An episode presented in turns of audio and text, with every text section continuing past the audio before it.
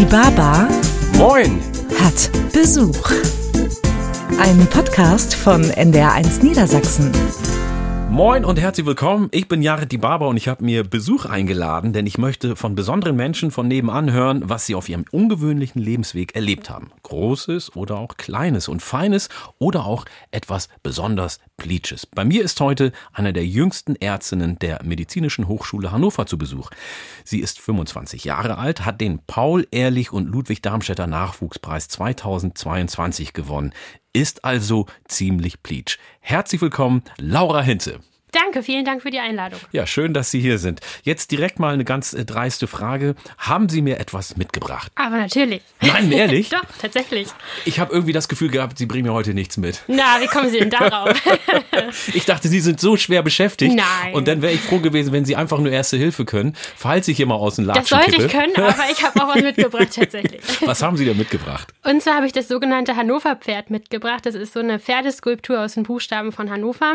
Das ist eine Kreation meines engsten Mentors Martin Stanuller. Und da der selbst aus Hannover kommt und ich auch Hannover nun eng, verbunden bin, dachte ich, das passt ganz gut. Darf ich gucken? Aber na klar, Ich bitte, dafür habe ich es mitgebracht.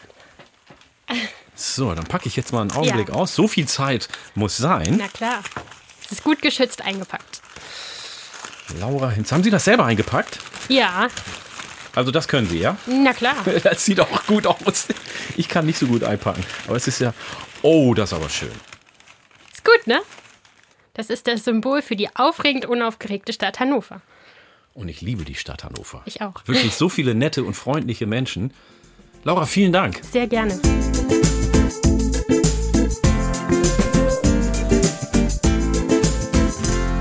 Bei mir zu Gast ist die 25-jährige Ärztin und Krebsforscherin Laura Hinze. Ich habe, glaube ich, noch nie jemanden so zu Besuch gehabt, der komplett anders ist als ich. Ich bin ein Mann, Sie sind eine Frau. Ich meine, das ist klar. Ich bin schwarz, Sie sind weiß. Ich habe Abi mit 21 gemacht, Sie mit 16. Sie studieren, ich habe eine Lehre gemacht. Ich bin zweimal sitzen geblieben. Sie haben zweimal die Klasse übersprungen. Also so viel Gegensätze.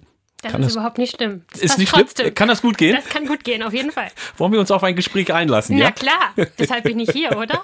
Sehr gut. Ich bin, wie gesagt, zweimal sitzen geblieben und das hat äh, bei mir beide Male eine Schockwirkung gehabt. Wie war das Gefühl für Sie, als Sie gehört haben, Sie überspringen eine Klasse und dann nochmal eine zweite Klasse? Naja, ich habe es ja nicht gehört, ich habe es mir ja selbst ausgesucht. Ja. Insofern, es war für mich eigentlich eher eine Befreiung. Also ich habe das aktiv gewollt. Wie, wie läuft das denn überhaupt?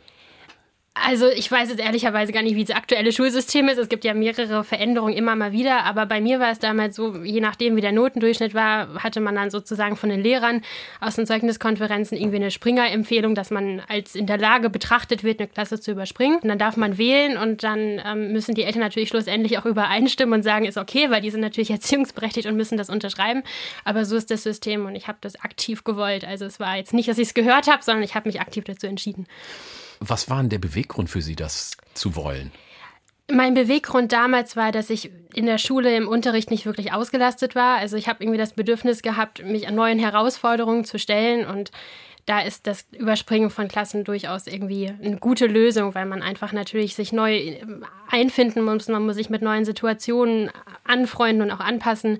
Man hat Schulstoff, den man irgendwie aufarbeiten kann und das ist einfach eine Herausforderung, die ich für mich damals gesucht habe. Welche Klassen haben Sie übersprungen? Ich habe die dritte und die zehnte übersprungen. Also ich bin quasi direkt in die Oberstufe. Ich habe G8 sozusagen gemacht, also dann dadurch natürlich G7, aber bin dann von der neunten direkt in die elfte, ist die damalige Oberstufe gewesen, gesprungen. Wie war das Gefühl, als Sie das geschafft haben? Super.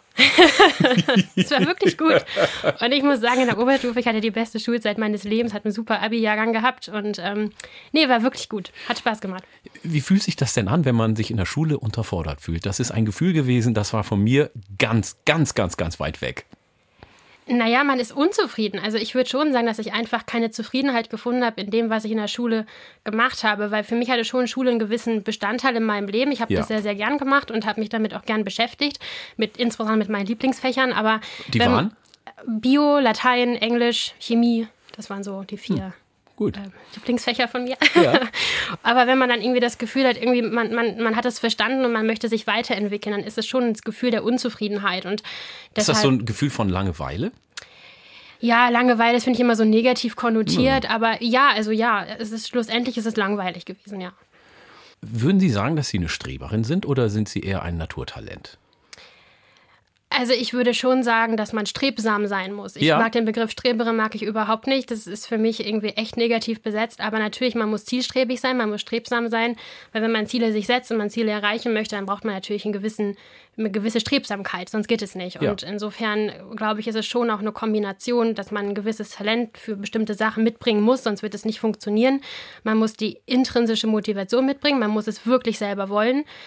Aber man muss natürlich auch eine Zielstrebigkeit an den Tag legen, sonst wird es wahrscheinlich auch nicht funktionieren. Ich finde es total faszinierend, das in dem Alter schon zu haben, eine intrinsische Motivation zu sagen, ich will dahin, ich habe diesen Drang und ich will genau in diese Richtung. Wo haben die das hergeholt? Das weiß ich nicht, das ist in mir drin. Also ich habe relativ früh immer gewusst, was ich machen wollte. Ja. War mir relativ früh klar, dass ich Latein als zweite Fremdsprache machen wollte. Das wusste ich in der zweiten Klasse. Also woher das irgendwie in mir kommt, weiß ich nicht so genau. Aber es war immer da. Ich kann mich nicht aktiv daran erinnern, dass ich das nicht hatte, diese, dieses Ziel anzupeilen, das, worauf ich hinaus möchte. Wie fanden denn Ihre Freundinnen und Freunde das? Dass sie die Sehr Klassen gemischt. Also ich habe ja nicht ohne Grund gesagt, die Oberstufe war meine beste Schulzeit, weil ich glaube, da war der Altersunterschied zwar biologisch am größten, aber ich habe mich trotzdem am ehesten mit den Personen identifiziert, weil einfach die Interessen, glaube ich, ähnlicher gelagert waren. Und bevor ich gesprungen bin, kam es sehr darauf an. Also ich habe zwar auch noch enge Freundschaften, die von damals herrühren, also die mich einfach so genommen haben, wie ich bin, aber natürlich ein paar fanden es auch total uncool, dass man halt das nur überspringt. Wie fanden Ihre Eltern das denn, dass Sie so durchmarschierend sind? Im ersten Moment würde ich sagen, also bei der ersten Klasse haben sie mir die volle Unterstützung ausgesprochen, weil ich glaube, sie auch selber gemerkt haben, dass ich eine gewisse Unzufriedenheit hatte. Beim zweiten Mal überspringen musste ich dann zu Hause ein bisschen mehr Überzeugungsarbeit leisten, weil meine Eltern durchaus es als Problem haben oder als potenzielles Problem eingestuft haben, dass ich natürlich im Verhältnis immer jünger werde. Und das kann natürlich zu Problemen führen. Und ich glaube, diese Probleme haben meine Eltern einfach aus ihrer elterlichen Perspektive gesehen und wollten mich natürlich vor denen schützen, aber schlussendlich haben sie dann ja doch äh, eingewilligt und haben das auch durchgezogen und war die richtige Entscheidung. Ja, super, das finde ich total schön. Und so unterschiedlich sind ja Menschen, ne? Ja. Ich hätte gern meine Eltern gefragt, sag mal, Mama und Papa, habt ihr was dagegen, wenn ich zwei Klassen überspringe? Herrlich. Lassen Sie es denn auch mal krachen? Krachen im Sinne von was? Party, tanzen, rausgehen, eintrinken. Also sagen wir es mal so, ich verbringe schon gerne meine Freizeit mit Freunden. Ich bin Ja. jetzt kein Partygänger, ich muss jetzt nicht bis drei Uhr nachts in irgendeiner Kneipe sitzen, das bin überhaupt nicht ich. Aber ich genieße schon die Freizeit auch mit Menschen, die mir sehr, sehr wichtig sind. Das auf jeden Fall. Und das würde ich für mich als Krachen empfinden, aber das ist, glaube ich, eine sehr subjektive Wahrnehmung.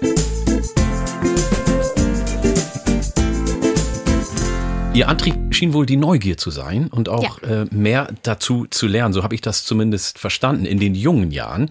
Wie war es denn in den älteren Jahren? Was ist dann da Ihr Motor geworden? die Faszination, Unerkanntes zu entdecken. Also ich glaube, das ist eine sehr gute Zusammenfassung, die auch meine Forschungsmotivation ist. Wirklich die Faszination dafür zu haben, jeden Tag zur Arbeit zu gehen und nicht zu wissen, was man am Abend entdeckt hat oder vielleicht auch nicht entdeckt hat, was natürlich auch teilweise frustrant sein kann. Aber das ist für mich wirklich der Motor meiner Arbeit, ja. Das hat ja auch ein bisschen was mit Abenteuerlust zu tun. Ähm, Ja, ja. Na, wenn man, wenn man so Dinge entdecken will, so stelle ich mir das zumindest vor.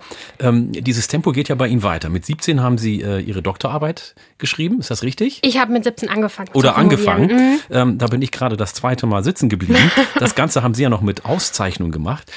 Wie sieht eigentlich so ein Tag von Ihnen aus? So ein Alltag? Also ich fange früh an zu arbeiten und ich höre spät auf zu arbeiten. Aber das ist für mich persönlich, das sage ich jedes Mal dazu, keine Belastung, weil ich mache es von Herzen und wenn ich mich mit der zum Beispiel mit der Forschung beschäftige oder auch mit irgendwelchen Patienten, mache ich das wirklich gerne. Und das ist für mich etwas, was von Herzen kommt. Und insofern stört es mich auch nicht, wenn ich länger später bei der Arbeit bin als andere. Den Eindruck machen Sie auch. nicht. Sie machen einen sehr zufriedenen das und glücklichen Eindruck, dass Ja. Sie wirklich total Ihr Ding gefunden haben. Aber trotzdem finde ich es interessant zu wissen, wie, wie so ein Tag bei Ihnen aussieht. Stehen Sie auf, machen Sie Yoga, gehen Sie joggen oder sind Sie jemand, der in letzter Sekunde aufsteht und dann äh, abgehetzt aus dem Haus läuft? Wie, wie läuft es bei Ihnen? Nee, ich habe da schon eher auch so meine Morgenrituale. Also ich stehe auf, mache mein Frühstück, gehe zur Arbeit und mache dann erstmal am Anfang des Tages Forschung, bevor ich mich dann der Klinik widme. Nach der Klinik mache ich wieder Forschung und irgendwann gehe ich dann nach Hause und esse zu Abend und mache dann noch meine E-Mails und noch das, was am Tag liegen geblieben ist. Also ich habe schon mein Ritual und meinen Ablauf. Das ist mir persönlich auch wichtig, weil sonst würde es auch irgendwie alles nicht wirklich gut zusammenpassen. Was macht denn den Hauptteil Ihrer Arbeit aus? Also natürlich die Klinik, ja. Ich bin von Beruf aus Ärztin und natürlich bin ich den Tag immer am größten Teil mit der Patientenversorgung beschäftigt. Aber die Zeit davor und danach ist dann die Forschung und dass, wenn andere in der Freizeit andere Sachen machen, da betreibe ich eben die Forschung. Insofern, wenn man es dann vielleicht auf den gesamten Tag über betrachtet, ist es, weiß ich nicht, 60, 40. Also, weil ich einfach meine Freizeit so sehr der Forschung widme. Und der Alltag, also beziehungsweise die Arbeit jetzt in der Klinik, mhm. was macht Ihnen daran Spaß? Der Patientenkontakt, also ganz besonders in der Kinderonkologie, ist es der Patientenkontakt, der mich wahnsinnig motiviert.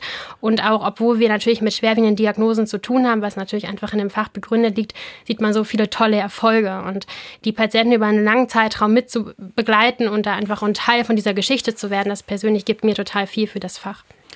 Ja, man könnte denken, das könnte auch viel Frust zur Folge haben, weil ähm, ja auch einige Patientinnen und Patienten, also die Kinder, auch ähm, unheilbar krank sind. Wie ist das für Sie? Ja, also ich denke schon, dass jeder auch mal das Gefühl von Frustration erlebt hat oder dass man das Gefühl hat, man hätte vielleicht doch noch eine Option gefunden und man findet sie dann doch nicht. Also das ist natürlich etwas, was einen auch dann unzufrieden macht und frustriert.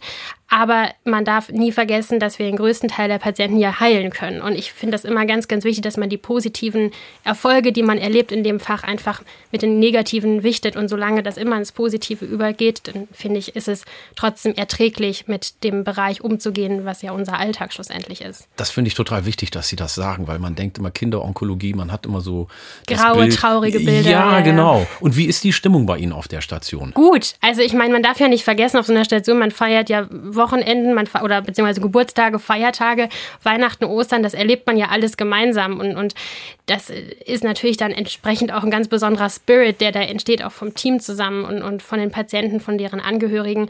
Insofern ist es nicht das traurige, graue Bild, was man vielleicht hat mit Kindern ohne Haare. Natürlich ist es der Alltag, aber da ist trotzdem ganz viel Freude dabei. Also das von allen Seiten. Und ich denke auch mal jede Menge Hoffnung. Ist Natürlich, ja das ist absolut, das ist auch eine berechtigte Hoffnung. Es ist ja keine Hoffnung, die wir haben, die nicht berechtigt ist, sondern eine Hoffnung, die wir haben, weil wir mittlerweile sehr, sehr gute Therapieerfolge haben. Aber dennoch interessiert mich, warum Sie sich für die Kinderonkologie interessiert haben.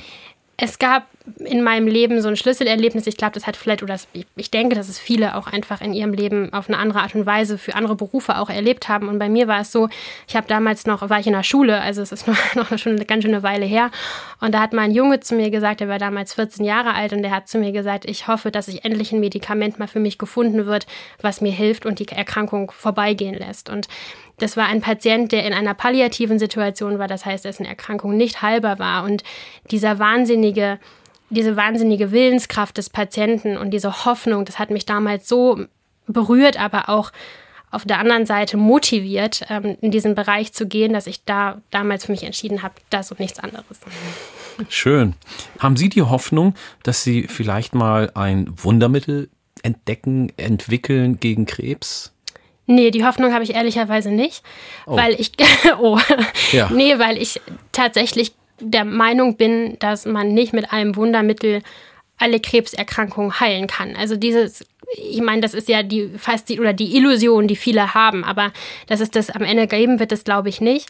Was für mich wirklich, wenn ich irgendwann in Ruhestand gehe und auf mein Leben zurückblicke, wenn ich sagen könnte, unsere Arbeiten haben geholfen, die Therapien für einige Patienten, die heutzutage keine guten therapeutischen Optionen haben, dass wir da geholfen haben, diese Optionen zu verbessern und auch vielleicht Heilung erzielen konnten, dann wäre ich sehr zufrieden. Aber ein Wundermittel für alle Krebserkrankungen glaube ich persönlich auch nicht, dass es das geben wird.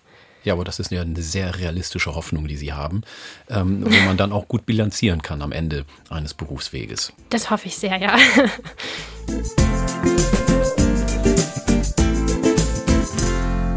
Bei mir ist Laura Henze zu Gast. Sie ist Ärztin an der Medizinischen Hochschule in Hannover und zwar unter anderem auf der Kinderkrebsstation. Und mit 24 hat sie den Paul-Ehrlich und Ludwig Darmstädter Nachwuchspreis 2022 bekommen für einen bedeutenden Beitrag zum Verständnis der Signalübertragung in Krebszellen. So, das müssen Sie uns jetzt mal erklären, dass auch ich das verstehe.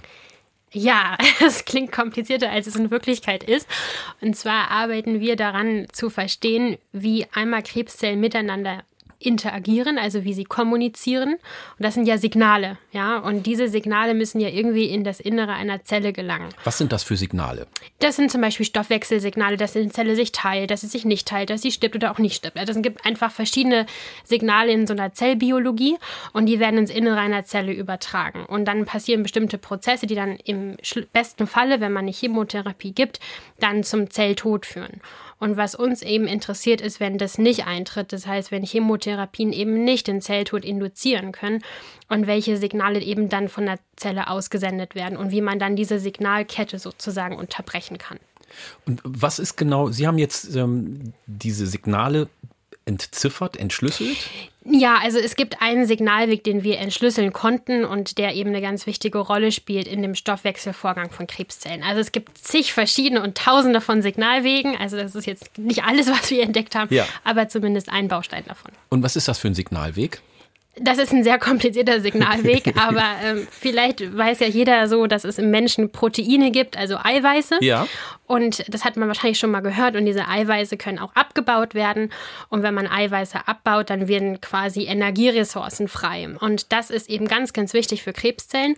Und wenn man diese Energie Energieressourcen blockiert durch zum Beispiel ein Medikament, dann hat die Zelle ein Problem und stirbt.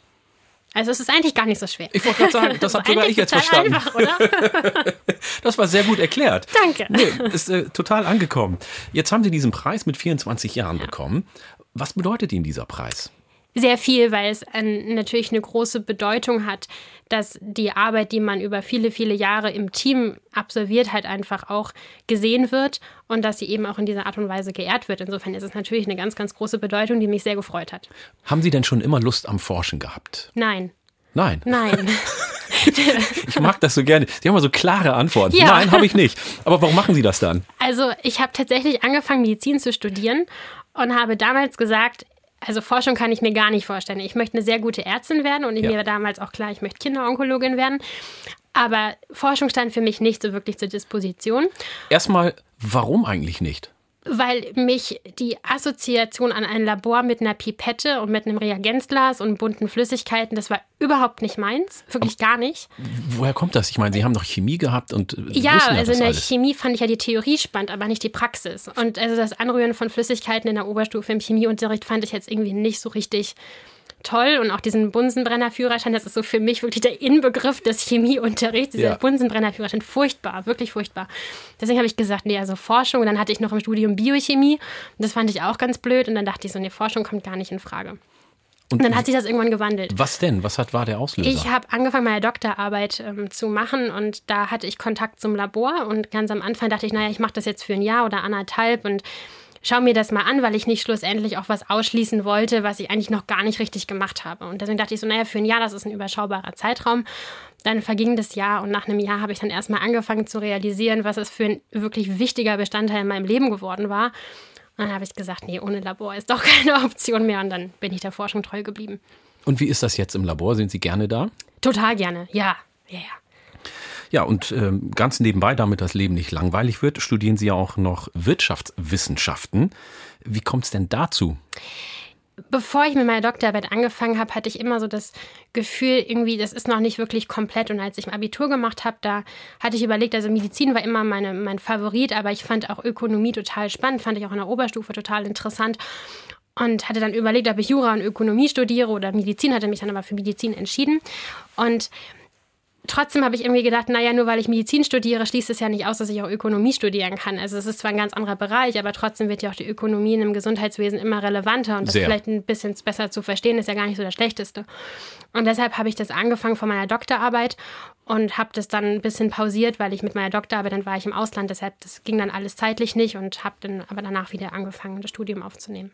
Das heißt, Sie arbeiten als Ärztin ähm, im Krankenhaus, Sie ähm, machen Ihre Forschung morgens und abends und Sie studieren noch Wirtschaftswissenschaften. Naja, Studium der Wirtschaftswissenschaften, ich will das jetzt nicht schmälern, aber ich meine, das ist jetzt ja kein sagen wir mal, lebensfüllende Aufgabe. Also ich habe natürlich meine Prüfung und auf die bereite ich mich dann auch temporär vor. Ja. Aber es ist ja jetzt nicht, dass ich mich jeden Tag damit aktiv beschäftige, weil das wäre zeitlich auch gar nicht machbar. Also es ist schon, dass Klinik und Forschung mein Lebensmittelpunkt und auch natürlich meine Lebenshauptaufgabe ist. Aber die Wirtschaftswissenschaft, die mache ich eben dann zu den Prüfungszeiten, wenn ich mich darauf vorbereite und mich damit intensiver befasse. Jetzt nochmal zur Versöhnung zwischen uns beiden. Gibt es irgendwas, was Sie nicht können oder was Sie schon mal so richtig verbockt haben? Äh, ich kann ganz viele Sachen überhaupt gar nicht gut. Ja, zum Beispiel? Mathematik kann ich, also Dreisatz kann ich und Prozentrechnung kann ich. Hello. Mathematik, aber sonst war ich jetzt nie so das wirkliche Ass, ja, bin ich ganz ehrlich. Endlich mal eine Gemeinsamkeit. Ja, ich habe doch gedacht, das Gespräch wird super. ich bin wegen Mathe schon mal zweimal sitzen geblieben. Also da haben wir schon mal eine Gemeinsamkeit. Und gibt es irgendwas, was Sie schon mal so richtig verbockt haben im Leben?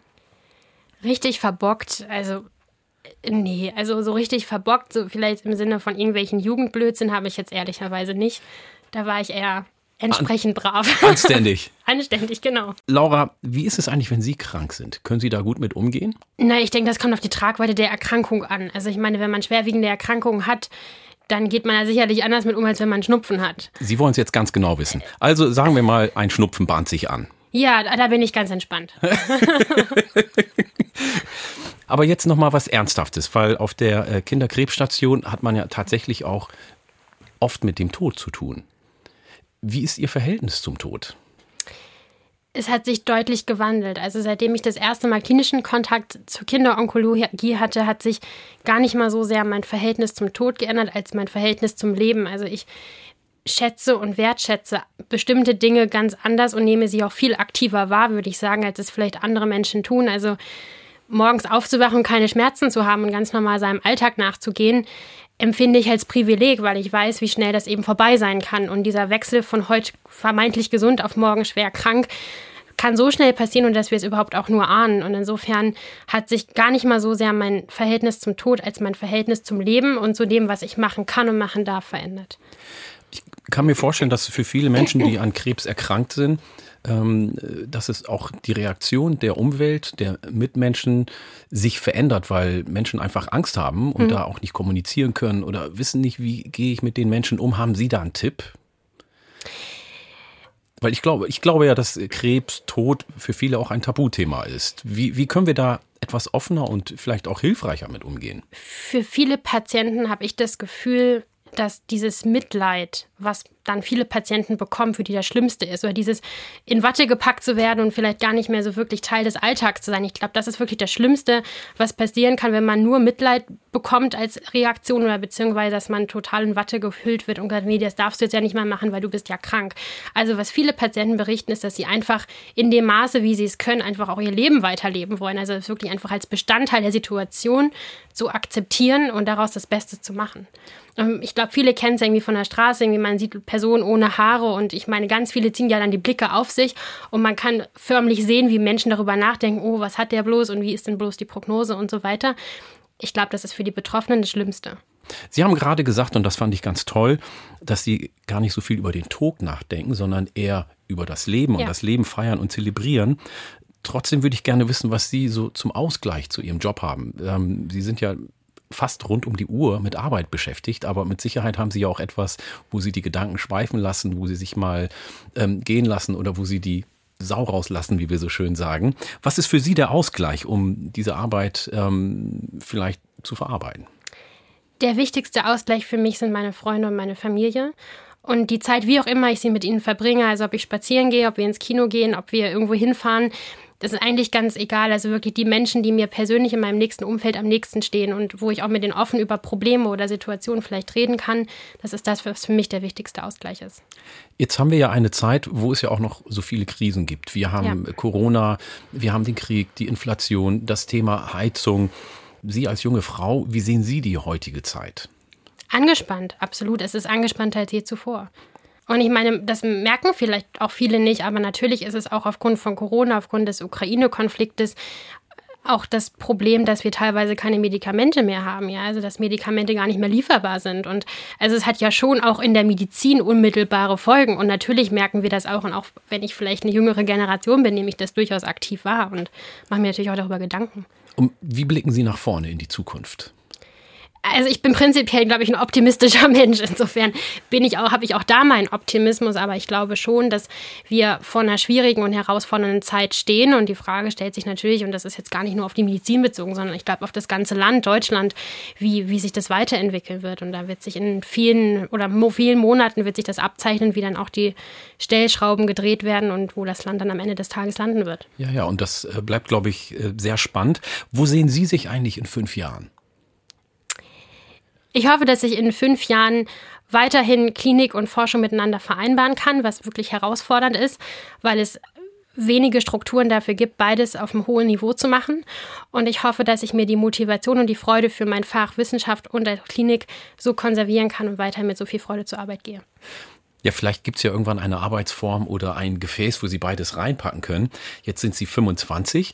Ähm, in 25 Jahren, was meinen Sie, wo Sie dann stehen?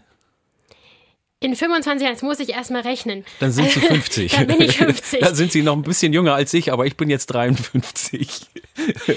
also in 25 Jahren hoffe ich, dass ich meine gesamte klinische Ausbildung dann vollzogen habe, dass ich ähm, klinisch über einen entsprechenden Erfahrungsschatz verfüge. Und mein Ziel ist es weiterhin, Forschung und Klinik miteinander zu vereinbaren und auch dafür zu kämpfen, dass in Zukunft gerade für junge Ärzte und für junge Ärztinnen einfach mehr Strukturen und bessere Strukturen geschaffen werden, beides auf einem hohen kompetitiven Niveau miteinander vereinbaren zu können. Laura Henze, ich hoffe, dass Sie in 25 Jahren auch noch mit mir sprechen würden. Da bin ich mir sehr äh, sicher. Dann würde ich Sie direkt wieder in meine Sendung einladen. Vielen, vielen Dank für das Gespräch. Ich bedanke mich auch. Vielen Dank.